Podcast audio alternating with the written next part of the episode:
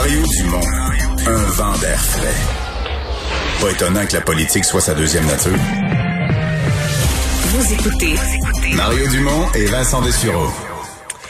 Alors, euh, c'est, euh, je vous l'explique, je le comprends même pas. Je vais vous dire ce que je sais. Hier, grève, euh, ça faisait un bout de temps là, que ça traînait, qu'il y avait un mandat de grève. Donc, grève au, grand entrepôt Jean Coutu, Jean Coutu qui, qui, appartient maintenant à Métro depuis la transaction, sur la rive sud de Montréal.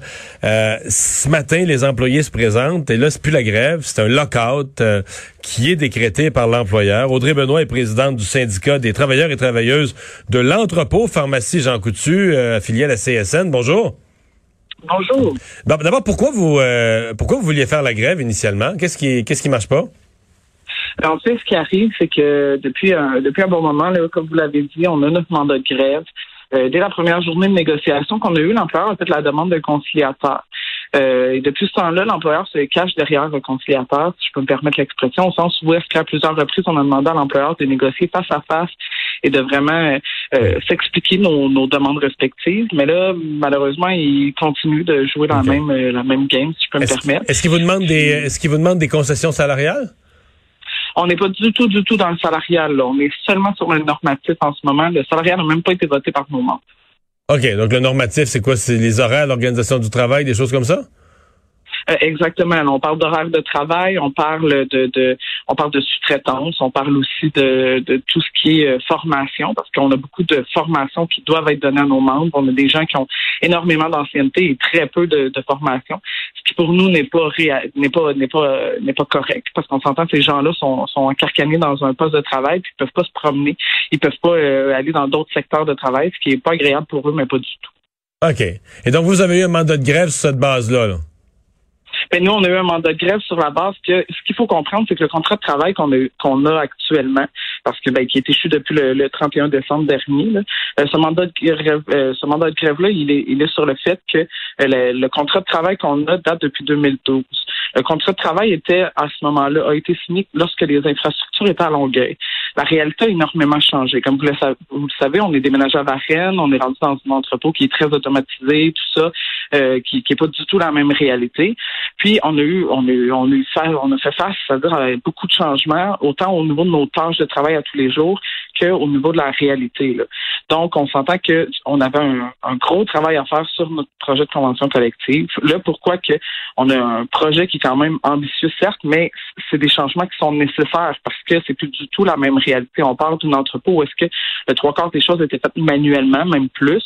Et la seule chose qu'il y avait d'automatisé, c'est un convoyeur qui euh, charriait nos boîtes carrément à un entrepôt où est-ce que les, les, produits sont euh, carrément manipulés par une machine qui nous importe les, machines, les, les produits directement et tout.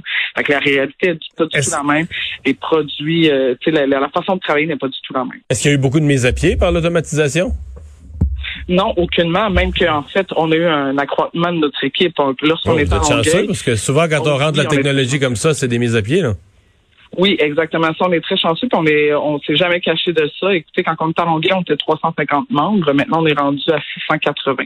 Donc, on a eu une très, très grosse. Mais il y a le marché aussi. Tu sais, le marché, malheureusement, le pharmaceutique, on s'entend, ça entraîne parfois des personnes malades, c'est pas ce qu'on souhaite, mais le pharmaceutique ne cesse d'augmenter. Tout ce qui est hmm. médicaments, tout ça, ça ne cesse d'augmenter. Fait que c'est sûr que veut, veut hmm. pas, il y a une plus grande demande, donc ça prend plus de monde. Donc hier, vous avez fait une journée de grève, et là, ce matin, vous vous présentez euh, au travail et c'est lockout. Exactement. L'employeur vous met en lockout. Oui. Comment vous comprenez ça? En fait, c'est une très, très grande surprise parce que je vous dirais que hier soir, l'employeur a tenté de, poser des clôtures, chose à laquelle on s'est un peu opposé, puis on comprenait pas pourquoi il faisait ça. On a même communiqué avec lui, avec le, procureur patronal, qui lui nous a informé, euh, après avoir parlé à son équipe, comme de quoi qu'il n'y aurait pas de lockout, tout ça, les clôtures, c'était seulement qu'une mesure préventive, puis que finalement, ils mettraient même pas les clôtures. Donc, les clôtures n'ont pas été posées. Euh, en plus de ça, nous, on avait été très clair que c'était un 24 heures. Euh, finalement, ce matin, les, les, chauffeurs se sont heurtés à une porte euh, fermée, se sont même fait dire par des gardes de sécurité de, sortir du terrain. Donc euh, là, on, on, on essuie un appel du, du vice-président de l'entrepôt pour m'aviser comme de quoi que finalement on était en lock-out. On s'entend hier, l'employeur... Qui vous explique comment? Qui vous explique comment à vous?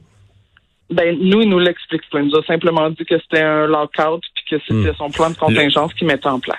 Ouais, c'est ça, parce que le groupe métro dit, on se, fond, dit, je, résume, mais on se fie plus vraiment à nos employés. On est inquiet qu'ils nous pètent une grève n'importe quand.